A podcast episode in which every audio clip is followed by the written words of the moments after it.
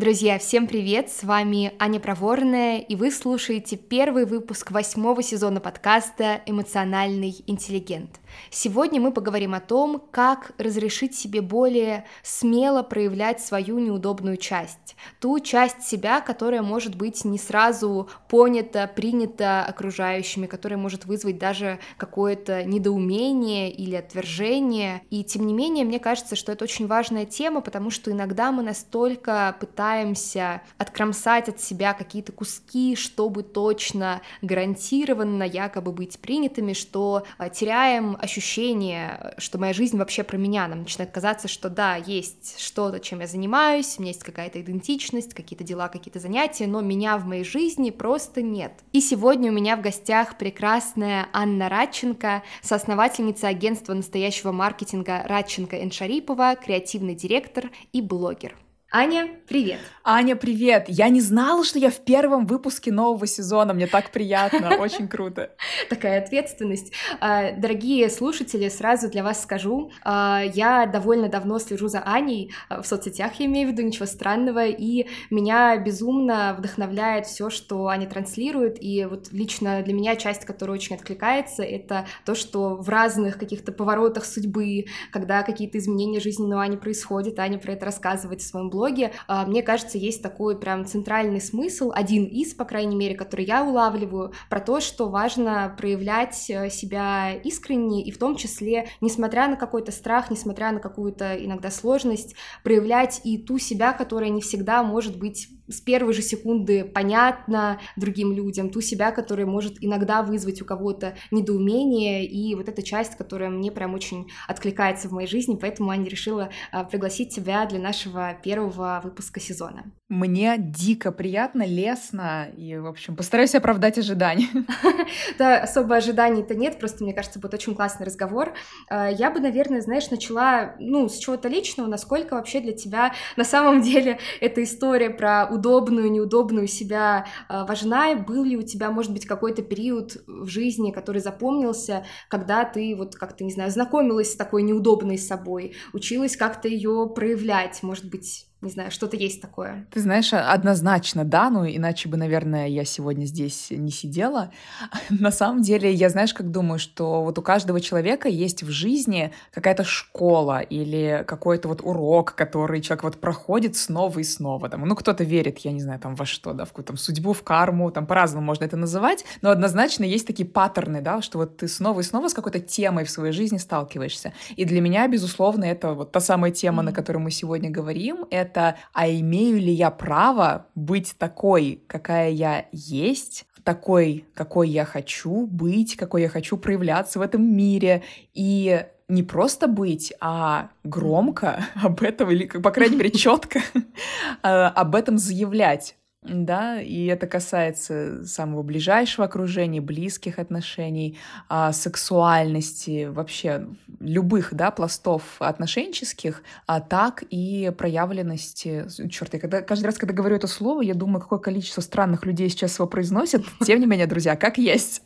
А, также это касается публичной жизни. Я веду блог, я выступаю, для меня это важно. Да, я много, в общем, я много об этом думаю. Это такая большая история всей моей жизни, наверное. Могу какие-то истории поподробнее рассказать, если нужно. Ну, мне было бы очень интересно, на самом деле, если, может быть, есть что-то, что э, ярче всего сейчас всплывает в памяти, может быть, какой-то период, который вот, э, ну, оказался прям таким действительно важным. Э, было бы классно. Супер. А это, знаете, как обычно бывает, когда перед выпуском там договариваешься, что хочется обсудить, и мы с Аней обсуждали, там, слушай, ну давай про бизнес поговорим, про то, как ты из одного агрегатного профессионального и бизнесового состояния переходила в другое, а то, что у меня сейчас крутится, ну, конечно, про секс надо говорить, ну, come on, где еще ярче это проявляется. Вот, поэтому я хочу поговорить, на самом деле, сейчас начать, да, начнем с секса, продолжим бизнесом, мне кажется, все очень логично получится. А, смотри, история такая, что, на мой взгляд, вообще, знаешь, в жизни есть, э, ну, вот такие какие-то очень заряженные, сильные темы, через проработку которых ты заходишь на какие-то такие глубины вообще своей психики, там, своей души, что вообще сложно себе представить. Ну и на самом деле вот секс и деньги — это две такие очень-очень яркие темы, потому что начиная копать, например, в тему mm-hmm. денег, там, в тему установок, которые с этим связаны, ты докапываешься до очень мощных глубин, и то же самое вот в теме сексуальности. И здесь я сейчас просто очень активно с этим работаю, я начала работу с потрясающей sexual empowerment коучем, и поэтому эта тема очень сейчас для меня яркая, потому что я вдруг mm-hmm. обнаружила, что я долгие годы знаешь, у меня такая во время медитации пришла прям визуальная метафора, что у меня как будто внутри живут такие бабки разные, вот которые вот на лавочке такие сидят. Вот у меня в солнечном сплетении как будто сидят эти бабки, и что они делают? Они берут и такую ниточку светящуюся моего голоса, как будто своими костлявыми ручонками затягивают обратно внутрь. То есть как только я что-то хочу вот как будто сказать, как-то вот проявиться, какая я есть, да, вот заявить о чем-то очень уязвимом, о чем-то очень важном для меня, как будто они такие, нет, нет, нет, нет, нет, подожди, подожди, как канат такой быстро-быстро обратно затягивают. Я поняла, что у этих бабок, у них э, на протяжении многих лет была как бы важная функция, видимо, они хотели, чтобы я жила безопасно, как-то вот э, аккуратно, стабильно, я не знаю, да, вот что-то в таком духе, чтобы меня не ранили, возможно. Но сейчас я вот наконец-то почувствовала, что так, дорогие мои, ваша функция выполнена, Ленина, смотрите, со мной все хорошо, mm-hmm. замужем уже была, ребенка родила, квартиру купила, а в общем, в общем, как нормально вроде устроилась, а давайте теперь э, словами через рот и в уязвимую классную коммуникацию и в собственное удовольствие, и вот в это все. И я начала, знаешь, вспоминать вообще историю вот э, своего такого сексуального становления, становления себя как женщины, и я понимаю, что вот именно в этом месте у меня больше всего было этих ситуаций, где я свой голос не выпускала наружу, наружу. Я вспоминаю очень конкретные вещи. Я вспоминаю, как э, мне было 16, я очень сильно влюбилась в парня, который казался мне просто таким супер ход, э, гитарист, э, потрясающий чувак. А я была такой неформалкой в широких штанах, футболках с надписями любимых групп и считала, что вообще все девушки, которые ходят на каблуках, это, в общем, такие люди второго сорта, короче. Ну, вы поняли. Кто, кто понял, тот понял. Вот. А ему нравилось как раз э, вот такие секси, львицы, тигрицы, каблуки, платьишки сексуальные, все какие-то безумное белье из порнофильмов, вот это все. И я прям помню, как я просто с какой-то дикой болью взяла у мамы туфли, у меня не было вообще даже туфель, и хожу вокруг дома, и я учусь ходить на этих долбанных каблуках. И потом, когда, ну, уже там у нас случился там первый секс и все остальное, я просто вспоминаю, как я вот в этот первый раз, когда я не получила никакого удовольствия, ну, кроме какого-то эмоционального, конечно, потому что я была дико влюблена. Я вот как в тот момент начала имитировать оргазм в 16, так вот я закончила mm-hmm. некоторое время назад, мне сейчас 33. И ну, мне важно, на самом деле, об этом откровенно говорить, потому что мне кажется, что очень многие, не только женщины, я уверена, ребят, что мужчин там своих тем подобных тоже хватает, мы настолько с одной стороны, вот обусловлены, да, какими-то, ну, патриархальными, наверное, не знаю, не побоюсь этого слова, там, общественными нормами, статьями из глянца, неважно, mm-hmm. статьями, подкастами, whatever. В моем детстве это был журнал Cool Girl и Yes, и Cosmopolitan, ну, вот эта вся эта хрень. Mm-hmm. В общем, мы настолько обусловлены всем этим, что мне кажется, что ни мужчины, ни женщины на самом деле не знают, каким был бы наш секс, какими были бы наши отношения, какими бы были наши проявления вне вообще этих патриархальных рамок, этой исторической какой-то обусловленности, что вот женщины вот так там себя ведут, не знаю, мужчины вот так, хотеть мы должны вот так, проявляться вот, вот так и прочее. И мне это сейчас просто взрывает мозг, я сейчас вот эту всю свою биографию поднимаю, вот эти все ситуации, когда я чего-то не хотела, но делала, их было очень много. И я думаю, блин, какого черта? То есть я не стояла за себя, и мне казалось, что если я открою рот и буду вот просто максимально откровенно говорить, что я думаю, что я хочу, то как будто я стану какой-то неудобной, не, не то, что стану, но как будто, знаешь, такой, ну, страх, что со мной что-то не так, наверное, человек подумает, да, что, блин, ну, какая-то mm-hmm. она странненькая, да. И когда у тебя очень много вот этой уязвимости и неуверенности внутри, то получается, что ты находишь выход, ну, вот такой, mm-hmm. как забирать у себя голос, как у русалочки, помните? Там эта ведьма, да, mm-hmm. забирала ее голос. Ну, вот такое же ощущение. Слушатели не видят, но я сижу как бы с распахнутыми глазами, мне безумно интересно. И я с тобой согласна, что, мне кажется, действительно тема секса и тема денег, и, в принципе, успеха, который, ну, как-то с финансами связан, это одни из самых таких тем, где неудобными обычно быть сложнее всего, потому что, ну, вот как-то так общество сложилось, что, что именно вот две эти составляющие часто являются каким-то мерилом таким социальным твоей какой-то ценности, какой-то твоей хорошести, а, правильности. И вот, а, ну, то, что ты рассказывала сейчас про вот эти неудобные каблуки, про наматывание кругов, прям, знаешь, я представляю ярко эту метафору, когда там все подкашиваются, суставы уже болят, там, не знаю, все натерто, ты все равно идешь. Мне кажется, ну, в некотором смысле это прям такая метафора жизни, когда жизнь тебе трет, когда жизнь какая-то не твоей формы, не твоего какого-то да, масштаба. Да, да. Вот знаешь, вообще умение задавать себе этот вопрос, да, вот мне, мне вообще это подходит. Mm. Вот, то есть почему-то, да, вот когда мы примеряем там одежду, не знаю, там пришли в магазин примерять пиджак какой-нибудь, ну то есть для нас же это очевидно, что ну, нужно вообще пощупать, mm. мне ткань это вообще как к телу, комфортно, а форма плечей моя, не моя, вообще мне нравится mm-hmm. надеть, да, так, о, как сидит. Ну, то есть вот мое, не мое по многим параметрам. Mm-hmm. Но почему-то, как только мы идем, да, как ты сказала, вот такие уже более глубокие темы, вот все это вырубается просто. Не, ну там-то так нельзя, как это я там буду примерять и решать мое, не мое. Да, ну и, и мне кажется, в принципе, вот с чем-то таким физическим, его сложнее игнорировать. То ли дело какие-то там эмоции дурацкие, что там подумаешь, там, что ты хочешь, да, да кому там вообще вообще важно, что ты хочешь, что ты не хочешь. Вот, знаешь, я сейчас подумала еще про вот этот процесс принятия там своей неудобной части. Мне кажется, он такой, это моя гипотеза, э, это не какой-то прям научный факт, но мне кажется, он условно вот может состоять из каких-то трех этапов, условно три этапа сепарации. То есть сначала есть такое слияние, когда там, ну, я хорошая, я правильная, я соответствую, да, мне трет, да, мне неудобно, но я терплю, и я хорошая девочка все еще. Второй этап это такой бунт, когда все, я плохая, я вот делаю так, как я хочу. Э, третий этап, ну, это, собственно, автономия, когда ты уже как бы центр, эм, центр внимания — это ты, и то, чего ты на самом деле хочешь, не от чего-то, а к себе. Я вот, знаешь, как-то сейчас на свою историю это примеряю, мне кажется, вот сейчас прям у меня такой инсайт случился, я, честно говоря, не думала об этом до записи, э, мне кажется, у меня как-то немножко было застревание какое-то время именно в бунте. Я вот плохо помню себя такую прям супер следующую вот таким нормам уже там в каком-то подростковом возрасте. Мне кажется, в моем случае, знаешь, это связано с тем, что ранний подростковый возраст был довольно травматичным, там у меня была манифестация диабета, у меня умер папа довольно трагично, и как бы сейчас это все прожито, но просто когда я возвращаюсь туда, я прям понимаю, что я в какой-то момент почувствовался очень ненормальной из-за вот всего этого опыта. Ненормальный не в смысле, что кто-то меня называл там ненормальной, а в смысле, что, ну, какой-то очень, не знаю, отстраненный. То есть то, что было интересно моим сверстникам, то, что было им важно, как бы для меня казалось, ну, полной херней.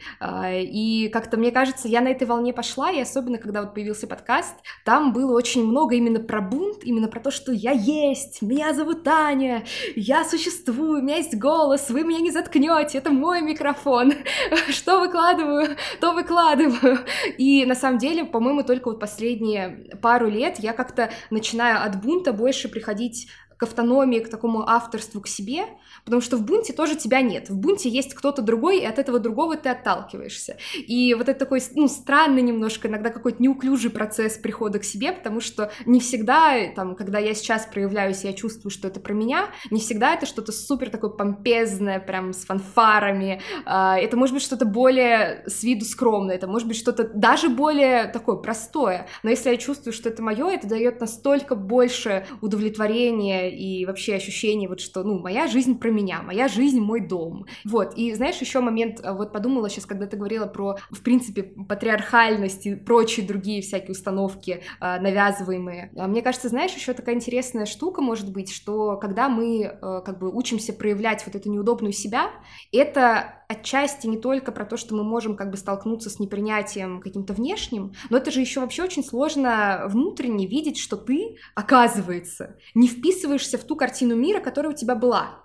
То есть раньше казалось, что, не знаю, хорошие люди, они такие-то. Вот, например, если берем деньги, да, то там хорошие люди — это те, которые много работают, мало зарабатывают. А большие деньги — это всегда про какой-то нечестный труд или еще про что-то. И когда ты понимаешь, что, воу, а что это я как бы пошу, но мне это хочется зарабатывать больше, я хочу лучше жить. И тут как бы иногда это, мне кажется, такой процесс про, в принципе, изменение своей картины мира, где тебе прям нужно какие-то, ну, пласты довольно основательные двигать или как-то пересобирать их, и мне кажется, это тоже, ну, так, довольно сложно, потому что ты такая настоящая, живая, разная, можешь просто не вписаться даже ну, в свои представления о том, что такое правильно, что такое неправильно. Вот, и мне кажется, для этого требуется, в принципе, довольно много смелости. Сто процентов. Вообще, о, слушай, очень классные мысли. У меня прям в ответ тоже сразу, знаешь, идет. Дальше идут разные цепочки. Я сейчас думаю, чтобы их поймать и не забыть. Давай попробуем немножко откатить вот, ну, к началу того, что ты сказала. И я думаю, что это, знаешь, никакой не неуклюжий процесс, на самом деле, ну, прихода к себе, потому что, ну, это, я с тобой полностью согласна. Я, конечно, тоже не знаю научных каких-то исследований, но звучит как очень реалистично, что, ну, без этого бунта действительно вот приход к вот такой автономии и какой-то целостности, не побоюсь этого слова, mm-hmm. он, ну, наверное, невозможен. Я такого не видела, по крайней мере. Но здесь, mm-hmm. мне кажется, знаешь, что очень сложно. Вот когда говорят, ну, ну, делай, как ты чувствуешь, там, делай, как ты хочешь, а там есть большая проблема вообще расслышать себя, ага. потому что многим из нас с детства говорят что, да, что вообще-то, как, ну, я последняя буква mm-hmm. в алфавите, условно, то есть ну, всех Боль. разная градация этого, но в целом, что там хочется, перехочется, не знаю, там вот у Васи вот так, у тебя там не так, вот что надо так, как у дочки тети Маши, mm-hmm. у одноклассницы, а не как у тебя, да? Ну, и, ребят, я утрирую, то есть у каждого свои вариации, подумайте, как это у вас, но я думаю, что у многих вот какие-то градусы, да, вот этого в тех или иных ситуациях были от близких, там, людей, от родителей, там, и так далее. И вот здесь смочь вообще для начала, да, принять вот такую установку и сформировать ее внутри, что мой голос вообще ценен для меня самой пока что. Мы еще не берем микрофон, еще даже мы далеко, да, от mm-hmm. того, чтобы выйти в люди с этим. Но для начала для самой себя вообще-то прочувствовать и принять, что мой голос важен, и его есть смысл слушать и верить ему, и прислушиваться к нему, да. И мне кажется, часто вот даже уже здесь такой блок происходит. И здесь мне вот моя психолог когда-то дала такое прикольное, простое упражнение, упражнение, знаешь, вот просто mm-hmm. выйти из дома, э, когда у тебя, ну, нет каких-то встреч, прям четких э, планов, вот просто ты вышла там из подъезда или там из двери, и вот ты встала, так вздохнула, и вот попробовала услышать, а я сейчас куда хочу пойти?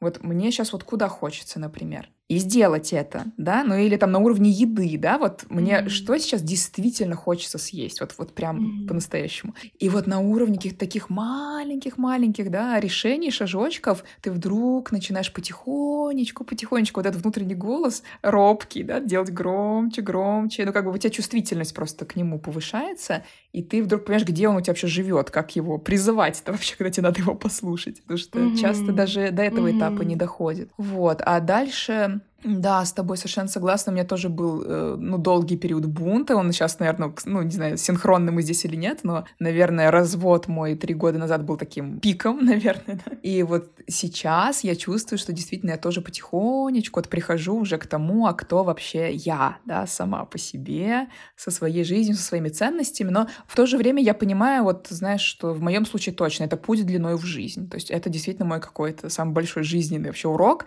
Я не вижу здесь какой-то, знаешь, конец конечной точки вообще mm-hmm. ни разу. То есть чем больше я в это углубляюсь, тем больше я понимаю, сколько, блин, тут еще всего в разных жизненных темах. Там же еще бывает, что ты начинаешь копать с одного угла, и я начала как раз вот с бизнеса, с денег, и как-то я там, знаешь, вот до чего-то докопалась, да, и какие-то результаты классные получила. Mm-hmm. И, и теперь вот, знаешь, через сексуальность, да, там вообще новый пласт. И, конечно, опыт в другой области, он немножко помогает. Ты знаешь, у меня был такой прикольный момент. Я закрывала сейчас одну такую страницу своего бизнеса, я закрыла закрыла онлайн-школу, которая, ну как закрыла, перестала а, делать образовательные продукты для творческих специалистов, как я раньше делала. И у меня была большая-большая распродажа под эту всю историю. И я заработала очень много денег по своим собственным меркам. То есть, ну, я никогда в жизни такую сумму не зарабатывала. Я не знаю, у нас не бизнес-подкаст, не знаю, x миллионов рублей, в общем, я, я заработала. И дальше я вот буквально, знаешь, тем вечером, ну, куда уже, знаешь, вот финальная сумма в кассе была примерно понятна, на следующий mm-hmm. день я хожу по городу, я живу в Лондоне, ну, в любом городе, там есть какие-то дорогие места, магазины, не знаю, салоны машин дорогих, и я прям четко помню, что у меня часто такое бывало, что ну как-то немножко неловко заходить, что ли, в такие места. Ну как бы мне окей, но только если очень надо. Просто так какая-то вот доля неловкости существует. И я иду, прохожу мимо салона Porsche, и я просто вот останавливаюсь, я смотрю, ну, на двери, там какие-то консультанты внутри эти тачки, при том, что мне, мне пофиг на Porsche, я, я не, просто попалась на глаза. И я прям прислушиваюсь к вот этому ощущению внутри. И я такая, так, женщина, которая заработала X миллионов, она же может зайти в Porsche? Может.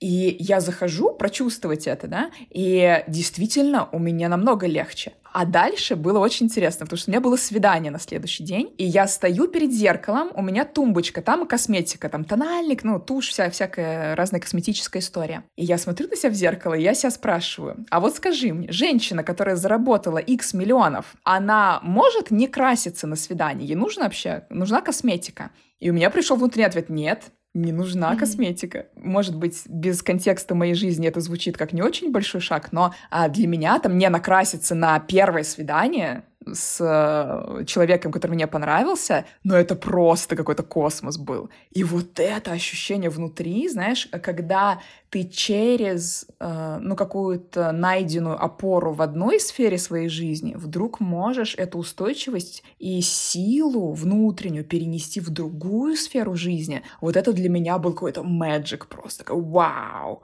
Но я хотела сказать, что да, конечно, то есть этот э, перенос работает, mm-hmm. и это круто, но все равно равно копать и копать, поэтому это, да, путь длиной в жизнь сто пудов. Я, я очень согласна, и, в принципе, ну, то есть если мы тут обращаемся к сепарации вот этой самой, к этому скучному, непонятному, но на самом деле внутри очень интересному понятию, тоже всегда это, ну, нет никакой завершившейся сепарации. В принципе, не существует такого понятия. Завершенная сепарация — это сугубо гипотетический такой уровень, и, знаешь, ну, вот то, что касается сейчас того, что ты говорила там про перенос, и, в принципе, про вот эту чувствительность к тому, что я хочу, мне очень понравилось упражнение про там выйти из дома и просто почувствовать. И мне особенно нравится вот этот компонент сделать какой-то шаг, потому что, мне кажется, такой частый затык в том, чтобы понять, а я настоящее чего хочу. Затык иногда может быть в том, что, типа, есть какое-то давление внутреннее. Я должна прям точно понять, вот прям точно для себя решить на сто процентов, хочу я этого или нет. И здесь можно очень хорошо застопориться, потому что, ну, если ты не делаешь шаг, ты, у тебя как бы нет каких-то реальных данных, у тебя только э, существуют гипотезы, и мне кажется, это тоже, ну, касается абсолютно всего, там и бизнеса, работы, и, кстати, однозначно секса, потому что вот история про какие-то сексуальные желания, в принципе, она такая в целом непростая, потому что, конечно, это про очень большую э, уязвимость, но там еще иногда кажется, что если я уж что-то уж и решаюсь предложить, я должна прям быть уверена, я точно знаю, что я прям получу на 10, на 11 из 10 удовольствия от этого. Хотя, ну, такого не, ну, такое бывает удовольствие, но знать изначально ты не можешь, даже если вчера это приносило на 12 из 10, сегодня может быть новый день и новые какие-то, не знаю, потребности у твоих рецепторов, условно. Сто процентов процентов. Слушай, про неопределенность есть э, прекрасный еврейский, даже не знаю, анекдот, такая байка. А, приходит э, Мойшек к Равину и садится рядом и говорит, Раби, слушайте, у меня вот важный вопрос. Он говорит, Мойше, да, давай, конечно, важный вопрос. А, в чем смысл жизни? И Равин такой сидит, значит, чешет бороду, такой думает, думает и отвечает ему, слушай, неужели ты готов променять такой хороший вопрос на какой-нибудь ответ. И мне так нравится эта байка, потому что для человека так чертовски сложно оставаться под вопросом, mm. потому что не на все есть ответы, тем более не на все есть быстрые ответы или ответы на всю жизнь, вот как ты сказал, да, вот кем я буду, когда вырасту. Вопрос. Да у меня каждый новый день, каждые несколько лет, это вообще мир меняется.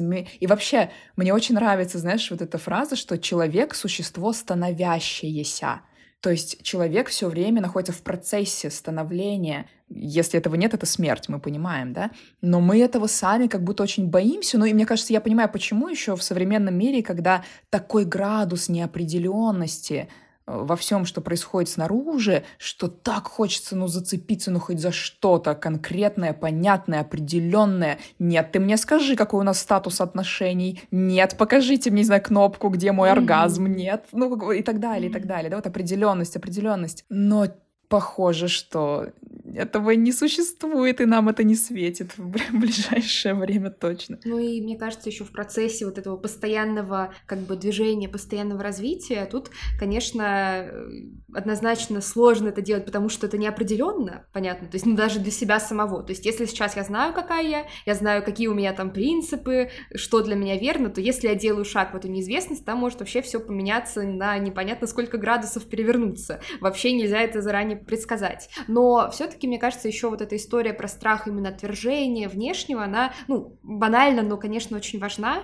Хочу узнать у тебя вообще, как, не знаю, может, у тебя есть какие-то свои эм, способы, идеи, какие-то опоры, которые тебе помогают с этим страхом как-то справляться, если он у тебя, ну, появляется, в принципе. А, ты знаешь, ну вот тут действительно интересно, потому что похоже, что в общественной такой бизнесовой сфере я как-то очень мощно это, даже не могу сказать преодолела, потому что там мне всегда было легче намного. То есть а меня это возбуждает mm-hmm. в каком-то смысле, что я провоцирую людей. Я знаю, что у меня очень много провокационных тем, на которые я говорю, в том числе в своем блоге, со своими студентами, а, когда я mm-hmm. активнее занималась обучением и так далее. И там как-то это легче. Это знаешь, как, наверное, в поезде вот с незнакомцами ты можешь вообще там обо всем говорить, и это как-то легче происходит. То есть там у меня не было ощущения, что я как-то это преодолеваю, или я скорее подпитываюсь вот этой провокацией. Мне, мне в кайф, когда есть какая-то доля, знаешь, там негативных комментариев, mm-hmm. а какая-то доля просто супер таких защищающих mm-hmm. меня. Условно, когда кто-то говорит, да какое вообще, mm-hmm. она имеет право, что это за говно, это вообще ужасно, да-да-да. А кто-то другой приходит и говорит, Ванна, вы изменили мою жизнь, вообще, как это возможно? Ну, это признак просто колоссального успеха, я считаю. Вот. А вот в личных отношениях это капец, ребят. Поэтому я бы хотела сказать, что у меня здесь есть какой-то супер совет, но в личных отношениях я сейчас вот э, прям иду в эту мощную такую, знаешь, уязвимость. И мне нравится такая аналогия с ежиком, да, что вот э, я учусь подставлять свое пузико вот этого ежика, он же весь, ну, такой колючий, у него пузико такое нежное, такое мягкое. И вот идти в отношения вот этим нежным пузиком вперед, это прям вообще такой мой, мой сейчас путь героини на данный момент. Могу просто... Ну, кстати, мне нравится, когда люди в процессе делятся, да, что вообще нащупали, что там помогает и так далее. А, что помогает? Ну, во-первых, мне кажется, это, конечно, вопрос отращивания вот этой самоценности. Вот никуда мы от этого не уйдем, потому что чаще всего самые большие вот эти страхи, они, конечно, возникают в том месте, где а, есть вопросики, да, вот с этим, что «а со мной что-то не так, если я двоеточие там у кого уже что», да, если я скажу, что я хочу заниматься сексом вот так, если я скажу, что мне надо там что-то еще и прочее, да, то есть это, конечно, вопрос отращивания внутренних опор, но здесь психотерапия mm-hmm. даже, ну, тут какие-то, просто я боюсь, что универсальных советов здесь не существует, потому что э, у каждого здесь что-то очень-очень индивидуальное. Мне помогает, что действительно, если есть у вас какая-то опора вот в другой сфере, где у вас вас как-то полегче, да, идет с, тем, с чем вам нужно. Вот прям осознанно этот мостик делать, как с моими x миллионами, да, я сделала, ну вот прям переносите, прям выберите себе какую-то точку опоры, может, вообще из другой области. И часто это вообще может касаться реально чего-то другого. Мы часто просто свой жизненный опыт как-то не принимаем mm-hmm. во внимание, а может быть, вы, не знаю, выдержали какую-то очень тяжелую ситуацию в жизни, может быть, вы а, не знаю, ребенка родили, может быть, вы пережили смерть какого-то очень близкого человека, может быть, вы а, в какой-то тяжелой ситуации смогли вытащить себя, не знаю, заработать денег, ну, не знаю, что угодно, помочь кому-то, успеть на какую-то встречу, на которую вы думали, что никогда не успеете. Я не знаю, вот что-то вот вы сделали просто в жизни. Любое бытовое, сварили, не знаю, грибной суп так, как никто никогда в жизни не варил. Короче, взять вот это и прям соединяться с вот этой силой, когда вам что-то очень сложно, очень уязвимо, вот прям сказать себе, ну я же выдержала вот тогда, или я же сделала вот то-то. Значит, вот такой человек, который выдержал или сделал, или вот смог, значит, он и сейчас или она, да, что-то сможет такое сделать. Mm-hmm. Ну вот мне вот это помогает, наверное, немножко. Я вот сейчас думаю, знаешь, что еще? Ну, то есть я, например, вот что касается голоса, да, потому что для меня это про голос, для меня эта работа, mm-hmm. она про открыть рот, по сути, в личных отношениях, да, сейчас. Я прям делаю всякие физические техники. Я поняла, что я в своей Мгм. работе какой-то ли- личностной, да, и, не знаю, работе над собой, прости господи, ненавижу эту фразу, тем не менее, я как-то, я как-то очень упускала, знаешь, какие-то некогнитивные инструменты, можно так сказать. Ну, то есть я имею в виду телесные какие-то практики, движения и ч- работу через эмоции, через вот какую-то... Есть же разные двери вот, ну, в подсознании или в глубину, да, и вот мозг и наш интеллект это лишь одна из дверей, и далеко не в самый быстрый путь она нас приглашает. Он возможен, сто процентов, тем не менее. И я для себя обнаружила, что да, вот работа через эм, какие-то ну, бессознательные, эмоциональные, телесные, в общем, практики, она для меня, ну, быстрее. Ну, я говорю, например, там, о, не знаю, трансформационных играх типа Лилы, например, кому заходит. Я говорю о, там, телесной терапии. И вот что я, например, делаю? Я Сейчас я пальцами показываю, как я трогаю там свое горло. Сейчас я не знаю, попробую постучать. Вот я прям начинаю звучать, так делать. а и прям я стучу по шее, по плечам, по там сзади, по шее. Я иногда еду в машине, слушаю какую-нибудь музыку громкую, которая как-то мне откликается, резонирует, и я просто могу орать под эту музыку и вот простукивать горло, шею, грудь. Вот меня как раз а, Леся, прекрасный вот коуч э, по сексуальности, с которой я занимаюсь, она мне вот посоветовала эти техники. И это важно, я считаю, да, то есть что это, это вот Мгм. такая задачка, Мгм. она ну, как знаешь, сейчас давай попробую сформулировать. Как есть разные подходы к медицине там, или к э, развитию человека. Есть такие редукционные подходы, что так, вот есть отдельно, не знаю, зубы. Э, Давайте вот заниматься только ими, да. Но, но чаще всего какая-то проблема в организме, психике, это же комплексная история, как иммунитет, да. Что такое иммунитет? Он же, ну, состоит из огромного количества разных там факторов. Там это и сон, и питание, и свет, там и циркадные ритмы, а, и там витамины, там вещества всякие. Ну, сори, я не врач, но понимаете, да, о чем я. В общем, это огромный комплекс всего, и стресс там, конечно. И здесь то же самое, вот эта вот возможность быть собой, это огромная такая штука комплексная. Поэтому вот телесные штуки, вот в моем случае отпускать вот эти прям зажимы в горле, да, в груди, это прям замечать, и вот на самом деле замечание — это уже 50% успеха. Замечать ситуации, где я вот наступаю себе на горло, грубо говоря, где я бы хотела что-то вот заявить о своих там границах, что-то сказать о своих желаниях, но не сделала этого. И, ну, сначала замечать, да, потом стараться вот действовать, вот, да, не через 10 лет, а там, ну, может быть, сначала спустя время сказать, слушай, ты знаешь, вот две недели назад была такая ситуация, вот, должна сказать, вот, и записываю, не знаю, аудио, там, партнерши по бизнесу свои прекрасные, или там э, коллегам, или друзьям, а потом потихонечку и в моменте. Ну вот для меня это, знаешь, так одно за одно, одно за одно. Сейчас я еще, мне помогает, например, вот с моим молодым человеком, с которым я только что начала встречаться, прям вот я предупредила, что, слушай, я сейчас работаю вот над такой темой в своей жизни, что мне очень важно вот просто словами через рот все проговаривать, поэтому, ну, типа, не удивляйся. Вот, как будто я сама дала себе разрешение и, ну, вот, тренируюсь, можно сказать. Вот искать с разных сторон, что вот в этом вашем коктейле намешано, и не упираться только во что-то одно, заходить вот через разные, мне кажется, истории через тело, через психику, через там интеллект, в общем, все, что можно подключать. Вот мой такой подход. Мне кажется, я не совсем ответила на то, что ты спрашивала. Вполне, сори. вполне, почему нет? Мне особенно, знаешь, нравится вот эта часть, э, ну как нравится, прям очень как-то откликается часть про подключение разных контекстов, потому что это, в принципе, как будто бы про такое, знаешь, э, расширение своего нарратива про себя, потому что, ну, мы иногда живем в каком-то довольно узком ограничивающем нарративе в какой-то истории серии. Я человек, который, например, с чем-то где-то не справляется. То есть у меня не получается, или я себя не ценю, или мне не удается себя. Я человек, которому не удается себя отстоять. Но когда мы замечаем вот эти, а, ну, вот в нарративной практике, в психотерапевтическом подходе это называется уникальные эпизоды, где это не так где вообще-то я могу, где вообще-то я отстаиваю. Э, Ну, история, в принципе, она становится шире, она Мгм. становится, опять-таки, более реалистичной, она часто помогает а, новые какие-то выборы делать и по-новому ситуацию воспринимать, потому что, скорее всего, когда человек живет с ощущением, что, ну, вот мне прям сложно, это прям мой такой большой, там, не знаю, какая-то зона роста тяжелая, там обычно больше напряжения есть. Когда есть понимание, что, ну да, зона роста, но где-то вообще-то я уже много чего прошла, например, там как бы больше такой, больше силы в этом ощущается.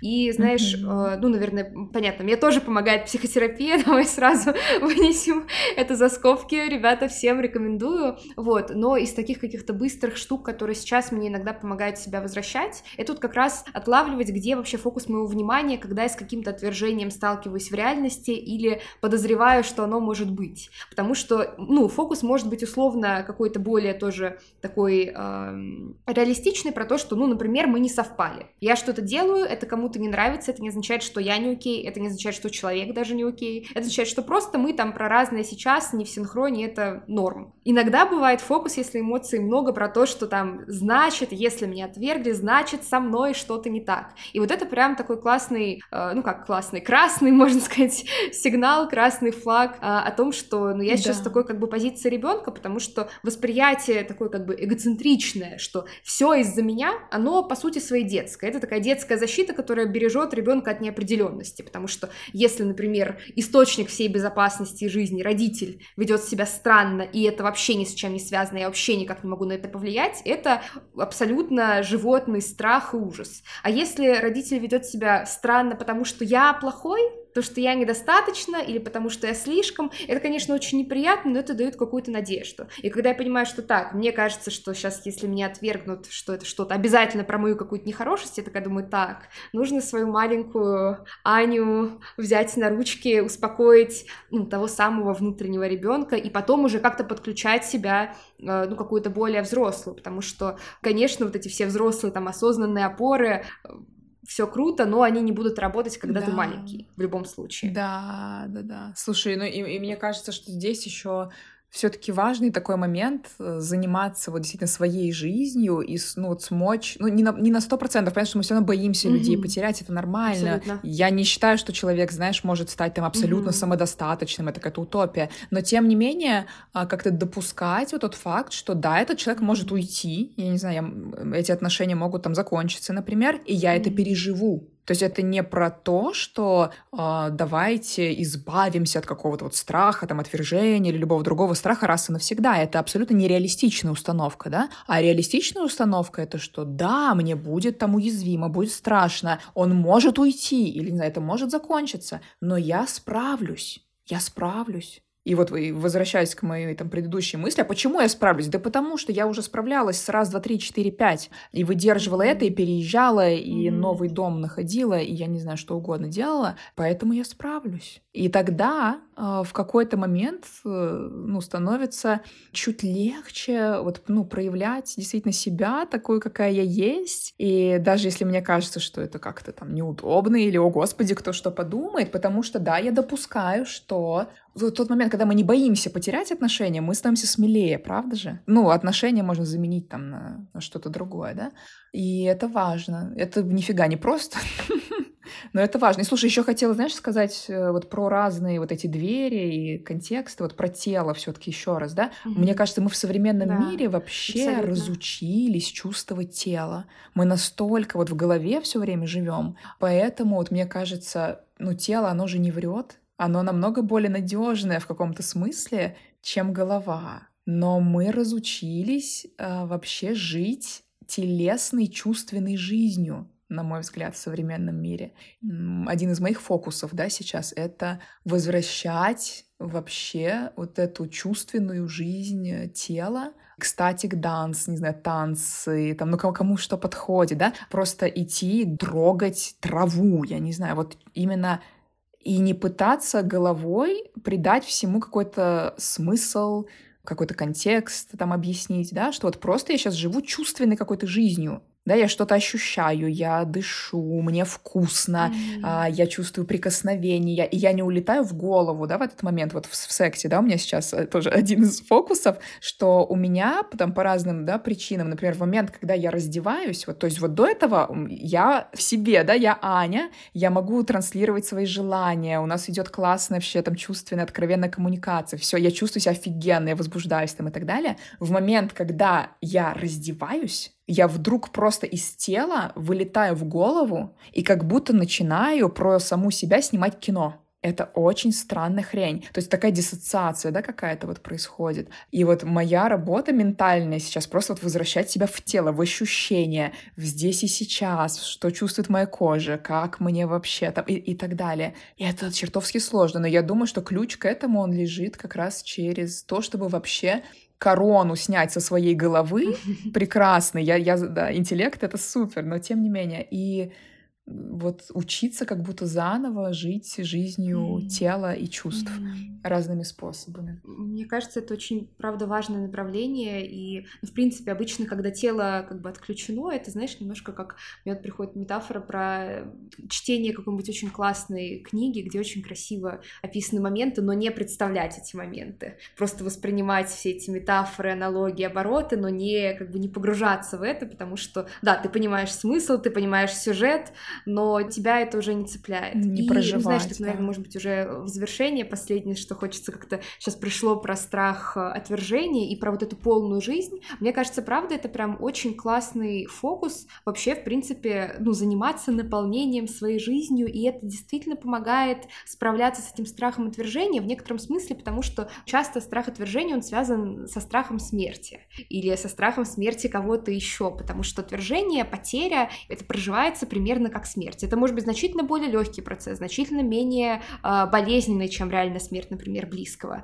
И вот эта параллель, она все равно существует, связь. Э, и тут как бы главный такой, один из главных э, этапов, скажем так, принятия своей смертности и смертности там близких, смертности отношений, как раз в том, что важно жить свою жизнь. Чаще всего боятся больше всего смерти те, кто ее как бы не живут э, по-настоящему или живут в черновике тогда это как бы действительно вызывает огромный ужас. А мне как-то вот одна из моих э, психотерапевток тоже, когда я разводилась, кстати, как раз, она мне привела этот э, пример, когда я очень сомневалась, боялась, э, потому что это тоже был для меня шаг в сторону себя, настоящий. Но, конечно, я очень боялась. Она привела мне очень интересный пример. Она говорит, смотри, а, представь себе две пары. Одна там просто любовь, вот они в кайфе друг с другом, вот действительно любят друг друга, пожилые пары уже, старенькие, маленькие, а в другой а, один партнер вообще проживал он там не свою жизнь, не любил там другого по-настоящему. И вот этот партнер второй умирает. И как ты думаешь, кто горюет больше? вот тот партнер, который остался в паре, где была любовь и вот эта энергия между людьми, или во второй паре, где любви не было. Как ты думаешь? Я думаю, э, что больше горюет тот, где любви не было. Где есть любовь, там потерю проживать проще, потому что там более она однородная. Ты понимаешь, что это боль, ты даешь ей быть. Когда это что-то такое более амбивалентное, типа нет его и ладно, но все равно это огромная часть жизни, и часть вообще твоей жизни огромная ушла, и часть тебя, я думаю, что это mm-hmm. то, чему сложнее давать место. Вот, но не знаю, права или нет. Абсолютно верно, да, то есть горюет больше партнер вот в той паре, где любви не было, но мне очень понравилось объяснение объяснение, потому что человек в этот момент хоронит не просто, ну, своего вот партнера, а хоронит свою жизнь, mm-hmm. потому что он вдруг в этот момент понимает, что всю, всю эту историю, все эти отношения, всю эту жизнь я была не собой. И это просто невыносимо. Это невыносимо с этим столкнуться. И поэтому, друзья, вот держите этот образ в голове. Да, сложно, да, иногда больно, да, а, где-то придется словами через рот и там два часа сидеть, обсуждать, где чьи там границы, и что я хочу вот так, а ты вот так. Но какая альтернатива? Да, мы же не хотим прожить не свою жизнь. Это самое-самое страшное, что может быть. Поэтому давайте действовать, стараться, падать, вставать, пробовать через разные техники, через разные практики. Я уверена, что эта работа того стоит на сто процентов. И жить свою жизнь прямо сейчас. Аня, спасибо тебе огромное за этот потрясающий разговор. Честно, я бы тебя еще на два часа затянула. У меня еще столько всего, что хочется спросить, обсудить, но я знаю, что ты человек занятой. Про бизнес не поговорили next time. Мы очень старались, надо сказать, мы очень старались как-то его аккуратненько. Я вот секс, но тут же еще бизнес. Вот. Было очень классно. Э, ребята, если вам понравился этот выпуск, пожалуйста, э, не стесняйтесь, пишите нам в комментариях о том, как как сильно он вам понравился. Да, будьте собой, будьте собой, да. друзья. Скажите, что вы на самом деле думаете. Да, будьте неудобными в том числе. Аня, хорошего тебе вечера. До встречи. Взаимно. Спасибо большое. И на сегодня это все. Вы слушали подкаст «Эмоциональный интеллигент». На всякий случай напомню, что тема июня в закрытом проекте «Эмоциональный интеллигент для своих» «Я дома». Этот месяц будет полезен тем, кто по каким-то причинам потерял чувство дома. Возможно, вы переехали и до сих пор не можете по-настоящему хорошо себя на новом месте ощутить, даже если внешние условия подходящие. Или после потери дома вы особо-то и не горевали, вы говорили себе, что все же в порядке, надо идти дальше, все хорошо, но вы чувствуете, что общее состояние ухудшилось, стало больше тревожности, меньше энергии, сложнее получать удовольствие, сложнее расслабляться, все это также может свидетельствовать о том, что а, горе не прожито и как следствие есть такие симптомы. Мы уже начали, но сегодня уже можно присоединиться, поэтому переходите по ссылке в описании этого выпуска. До скорого! thank you